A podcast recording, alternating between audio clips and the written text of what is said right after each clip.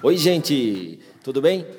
Estou aqui hoje com um grande convidado, além de um grande profissional, um grande amigo, doutor Anderson Mauro. Tudo bom, meu amigo? Tudo bom, Fred? Doutor, é, baixa patente e aumenta o salário, meu amigo. Tudo bem, rapaz. Estou aqui com você, um prazer imenso receber você aqui na minha casa. Estava com saudade desse tempo todo que a gente não se via pessoalmente. E um prazer enorme estar participando desse canal com você. E, e antes, para quem não conhece, depois eu vou, vou colocar aí no, no descritivo do podcast os contatos. É, ele é um, também um dos grandes nomes aí do, do empreendedorismo, do fomento ao empreendedorismo no Brasil, um dos melhores facilitadores do Empretec que eu conheci. É, você deve lembrar que no podcast com o Fernando Gameleira, o grande Gamel, é, o Anderson foi citado porque, além de tudo, é um grande, grande amigo, um cara que generoso. E hoje eu estou falando aqui diretamente da casa dele, em Orlando, nos Estados Unidos, e só comprovando mais uma vez como, como esse cara é um coração enorme. E aí, para a gente começar nosso papo, né, rasgação de seda deixar aqui de lado, é, vamos falar um pouquinho, como é, como é que você vê, é, Anderson, é, a diferença é, do empreendedorismo no Brasil para o empreendedorismo aqui nos Estados Unidos? Fred, eu acho que o empreendedor brasileiro é, um, acima de tudo, um herói. É, a cada resultado que o empreendedor brasileiro alcança, deveria ser louvado, parabenizado. Cada um deveria receber uma, uma medalha de ouro ao final de cada mês. Porque há pouco tempo aqui nos Estados Unidos, menos de um ano que estou morando aqui, e é fácil perceber como a estrutura, a infraestrutura e as coisas acontecem a favor do empreendedor, facilitando a vida do empreendedor. E o sentimento meu é, diante disso é que no Brasil é, é exatamente o contrário. Né? O empreendedor, ele diariamente, ele tem que se, se superar, superar os entraves, superar os obstáculos que são tantos. Eu estou falando de, de infraestrutura, eu estou falando de burocracia, eu estou falando no que o governo pode ajudar ou atrapalhar. Eu estou falando na complexidade, por exemplo, de resolver a vida tributária e fiscal de um empreendedor. Então, essas batalhas aqui nos Estados Unidos são muito mais fáceis, ajudam o empreendedor a se desenvolver.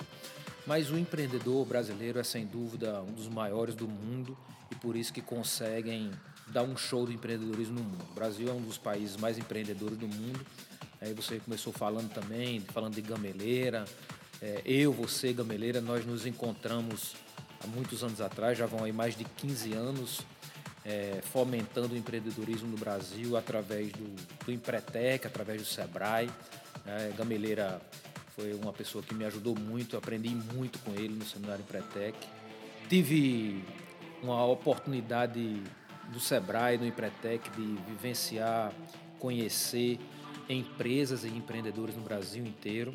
Eu ministrei Empretec em 20 estados do Brasil, então eu vi diversos universos, diversas empresas, diversos empreendedores e foi uma experiência é, muito grande na minha vida, o Empretec, o Sebrae e para conhecer de perto o que é que uma pessoa, o que é que um empreendedor faz para gerar o resultado que ele gera no seu dia a dia. Né? Isso, isso inclusive hoje me ajuda muito a estar aqui nos Estados Unidos é, em Orlando e, e, perceber as oportunidades, perceber a vida aqui, perceber como é que as coisas acontecem.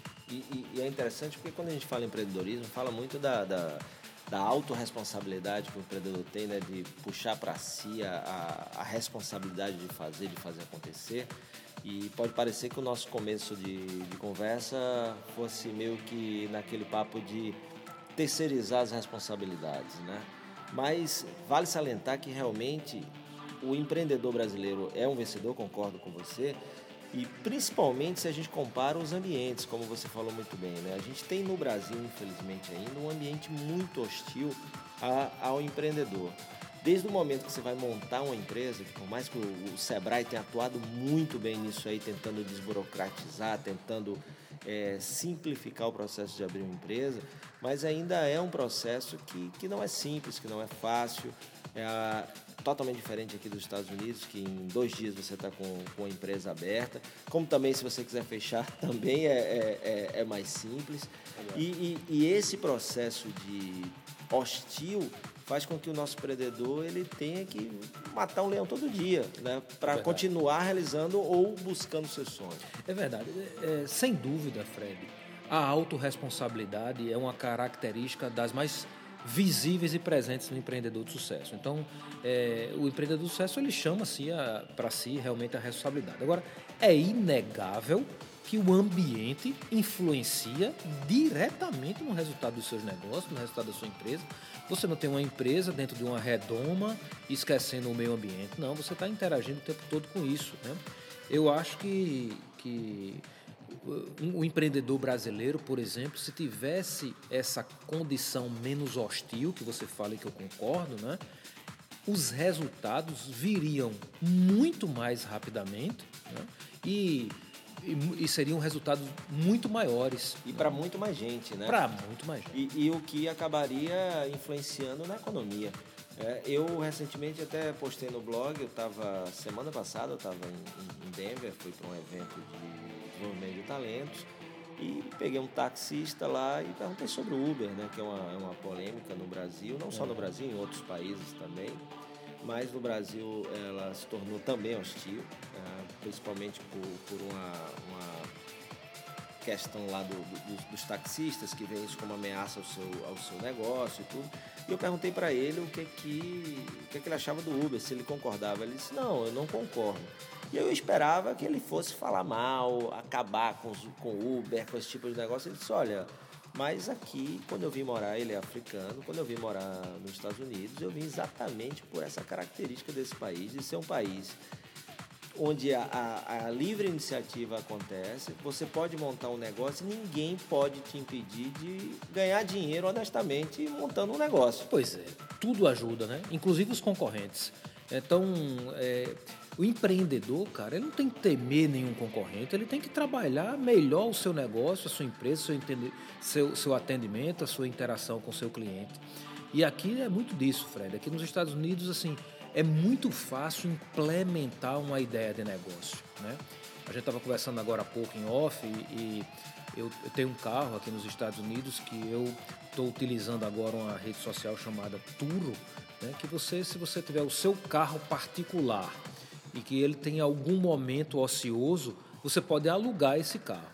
Cara, eu anunciei o meu carro, em dois dias eu tinha, eu tinha feito cinco locações no meu carro. Então as coisas funcionam. Então o cara teve uma ideia dessa, mas ninguém veio contestar mas como é que pode? Você está alugando o carro e você não é locador e você pode. Já não, imaginou? Localiza, Avis, todo esse pessoal tentando impedir o Turo, né? Que você está falando do Turo, de, de, de, acontecer. Já teria uma passeata no Brasil é. com bandeira e tudo mais para impedir que esse negócio fosse para frente, né? Mas eu acho que tem espaço para todo mundo, né, cara? Porque as, as, locadoras vão continuar gigantes, grandes, funcionando. tem o, o seu papel importante. Tem o seu papel importante, claro. E o Turo veio aí uma ideia inovadora e que está funcionando. Eu, eu, eu sou um exemplo vivo e real, né? Que estou que tô, vivenciando. E, e, antes você está falando, o tour eu já postei no blog, vou colocar também no descritivo do, desse podcast, uma postagem falando do tour que tem crescido bastante, que faz parte do, do, da chamada economia compartilhada, que você tem também, que é uma experiência que você também tem, do Airbnb. Pois é, rapaz. O, o Airbnb é, um, maior site do mundo de aluguel de, de casas.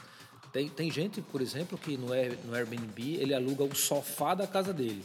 Um camarada que está passando pela cidade, ele quer um sofá para descansar e funciona isso, né?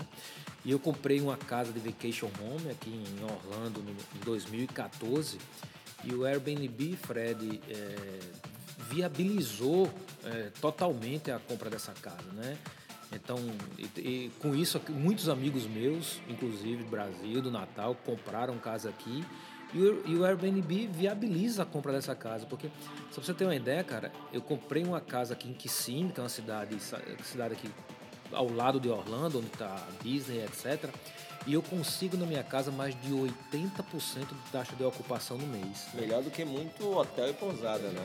Por aí. E, e, e não é o público do hotel, né? São, são, fam, são famílias que querem viajar para Orlando, mas querem sentir como é que é a vida do americano, eles querem se reunir à noite, não quer apenas chegar no ambiente e cada um vai para o seu quarto. Não, eles fazem um churrasco lá na casa à noite, eles cozinham, fazem um jantar, eles se encontram, tomam café da manhã. Então, a minha casa, por exemplo, duas, três famílias alugam a casa aqui, que varia de 7 a 20 dias, teve, teve até aluguel mais do que isso. Então, as pessoas gostam de curtir isso. E o Airbnb, que foi uma ideia inovadora, né, que hoje é o maior site de aluguel de temporada do mundo, são 191 países. Pra você ter uma ideia, eu já aluguei minha casa para mais de 20 nacionalidades diferentes. Então, e Airbnb tem aí no Brasil é, funcionando muito, muito bem também. Então, você vê como tem alternativas, né, essas ideias que surgem aqui. É, esse comparativo, é, nosso sonho, nossa luta, né, que a gente trabalha no dia a dia, é para que o Brasil chegue a um ponto, não é ser igual aos Estados Unidos, mas é ser melhor do que o que a gente é hoje, principalmente na, na geração de um ambiente de negócios mais humano, mais sustentável para todo mundo. E a gente sabendo que o empreendedorismo é a chave para uma economia mais punjante, uma economia mais forte. Né? Então, de, de ter, de um lado, a, a visão do empreendedor, dessa autorresponsabilidade, ele continuar na luta e, e, não desistir, mesmo no ambiente hostil, e do outro lado, a gente ter também políticos, governos, que elaborem leis que propiciem a quem quer investir, a quem quer empregar, um ambiente muito mais favorável. Né, é verdade. Fred, eu gosto de dizer o seguinte: o empreendedor mesmo que todo o esforço dele seja por uma causa egoísta para ele si, para ele em si, para ele próprio, só para ganhar dinheiro, só para ganhar dinheiro, a consequência disso faz bem para a população, né? porque essa pessoa, mesmo que seja com objetivo egoísta, que a maioria das vezes não é, né? a gente tem muitos empreendedores altruístas que pensam, eu já vi empreendedor, por exemplo, que o cara disse, olha é, o dinheiro para ele não era um indicador de sucesso nenhum. O indicador de sucesso para ele era a geração de emprego. Então ele, ele falou para mim antes, eu só, só sossego na minha empresa quando eu gerar mil empregos. Né? Então assim, é, mas mesmo que seja egoísta, a consequência de um empreendedor bem sucedido é mais geração de emprego, mais geração de renda. Fred, eu acredito numa coisa, cara. Assim, o maior, a, o maior dispositivo para divisão de riquezas não é ticket, não sei o que lá, não é, não é bolsa, etc. Não é nada, cara. É, se divide riqueza gerando emprego. Então, eu acho que esse é o papel das empresas e dos empreendedores. É dividir riqueza gerando emprego. Muito, muito bacana, porque é, se a gente para e pensa um pouquinho né, nessa, nessa questão até do que tem que mudar no nosso querido Brasil, é até a visão do, de como a gente enxerga o empreendedor, o empresário, né? Tem ainda muito aquilo que é, o cara enrica trabalhando, tendo seu negócio, ele de alguma forma já é mal visto, né? ele não é visto de uma forma bacana. É a própria justiça, sempre quando tem algum problema, também às vezes hum. é, não enxerga esse lado que você falou, que é, é a, a, uma empresa, mesmo com fins lucrativos, ela é uma entidade que dá dignidade às pessoas, é uma entidade social. Social, com certeza, é, é verdade. Então, é, do jeito que existem bons médicos e maus médicos, é, bons políticos e maus políticos, também existem bons empreendedores e maus empreendedores. Isso é verdade. Né? Agora, que é, a população e as pessoas têm que entender que, cara, quem gera qualidade de vida numa região, numa cidade, num estado, num país, é fruto do desenvolvimento de empresa. Então, ah, os funcionários públicos no Brasil, que têm um papel muito importante, seja lá qual for a sua função, né? mas o salário dessa pessoa, a, a estrutura de trabalho dessa pessoa, tudo é gerado através das empresas. Então, inclusive, os políticos que se pensarem um pouco mais, que eles muitas vezes tomam decisões para atrapalhar ou burocratizar a vida do empreendedor, se ele pensa bem, ele vai ver o seguinte, que é o trabalho do empreendedor que vai gerar o recurso para pagar os salários dos funcionários públicos. Né? Exatamente. Então, para gente, a gente né, resumir nosso papo, eu volto lá ao nosso ao taxista lá em, em Denver, e aí eu, eu perguntei para ele, pô, mas tudo bem, não pode fazer nada é, para impedir. E aí? Ele disse, ah, e aí que a única segurança aqui é a sua competência. Você tem que ser muito bom naquilo que você faz para você não perder, porque hoje é Uber, amanhã é outro. Sempre vai ter alguém aí criando alguma coisa que pode quebrar o seu negócio se você não for competente para isso. É isso. Né? Eu achei isso fantástico. Por outro lado, eu estava vendo um novo negócio que surge, umas novas startups na Califórnia de delivery de gasolina. Né? Então o cara vai abastecer o seu carro, também já botei aí no, no, no blog, você vai encontrar o descritivo da postagem para ir lá dar uma olhada. E eu vi uma matéria do chefe do Corpo de Bombeiros lá da, da cidade, onde esse serviço começou, e o cara falando, você já pensa logo que ele vai dizer assim, isso não pode, isso é ilegal. E ele disse, olha, é, esse tipo de negócio há riscos, afinal de contas você vai com um carro que tem combustível atrás, é um carro especial para isso, claro, um tanque, mas ele vai abastecer um carro no meio da rua. Então o que, que ele disse? Olha, nós estamos vendo a melhor forma que esse negócio funcione, com algumas restrições, mas que o negócio funcione. Ou seja, não há um discurso para barrar o negócio. Há um discurso assim, como viabilizaremos esse negócio. É né? E eu acho que é isso que a gente precisa, né? para estimular cada vez mais pessoas empreenderem de verdade no Brasil. É verdade. Eu, eu venho do Brasil, venho da construção civil, e como isso seria bom né, ouvir isso, porque é, os entraves da construção civil, era, eu sou engenheiro civil e construía casas em Natal e na região, na Grande Natal. E, cara, é um sofrimento para quem constrói, né? É um sofrimento no cartório, é um sofrimento na prefeitura, é um sofrimento na Secretaria de Urbanismo, é um sofrimento na Caixa Econômica na hora do financiamento. Então, é, é, como é bom sentir um lugar. É, eu ainda estou aqui em lua de mel com a América, estou falando muito bem porque eu estou aquque há poucos meses. Não, e, tô... é claro, a gente está falando, mas aqui tem muito defeito também, tem, tem, tem seus também, problemas, também, não, claro, não, é perfeição. É, é, mas ainda estou deslumbrado com a, ao ver as coisas acontecerem aqui e funcionarem tão bem. É impressionante, Fred. A infraestrutura viária, a infraestrutura de hospital, de internet, como as coisas funcionam, os, os, parques públicos, campo de golfe público. Então, assim, como é legal ver essas coisas de perto funcionando. Estou realizando um sonho até de infância, de estar tá morando aqui um período, né, e experimentando essa coisa e até levar essa experiência de volta comigo um dia quando eu voltar para o Brasil. Mas é, salve os empreendedores, os empreendedores brasileiros que, que vai passar por cima disso tudo e tem passado por cima de muita coisa e a gente está num, numa crise recente, mas já estamos vendo a, luz no final do túnel e serão também os empreendedores que ajudarão o Brasil a sair mais dessa e ir para frente. É isso aí. Pô, velho, obrigado. Primeiro, é, eu depois desses seis dias lá em Denver, eu estou passando uns sete dias aqui. Desses sete, tive a honra e o prazer, a felicidade de estar aqui com a família do Anderson, é, hoje ele fez um risoto de camarão aqui espetacular, porque é uma, uma habilidade que eu não conhecia. Você merece, você merece. É um grande é, um chefe agora gourmet, é, que facilita a, até isso, né? Você poder também investir em outras habilidades. É, quando a gente está fora do Brasil, Fred, é, tem coisas boas e coisas ruins, né? Assim, uma, uma das coisas ruins é estar tá longe, tá longe dos amigos e, e e da família, etc. E quando chega uma pessoa querida como você aqui, o, o brinquedo da Disney melhor dessa semana foi a sua presença aqui em casa.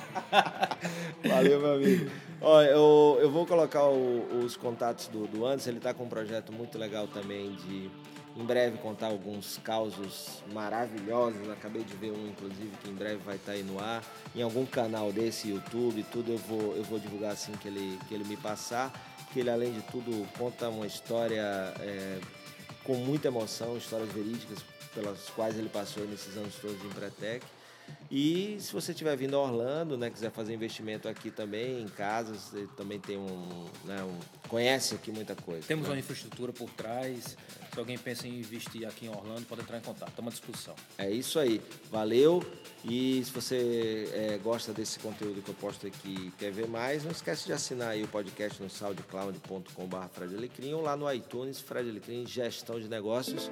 Valeu e até o próximo podcast. Grande abraço.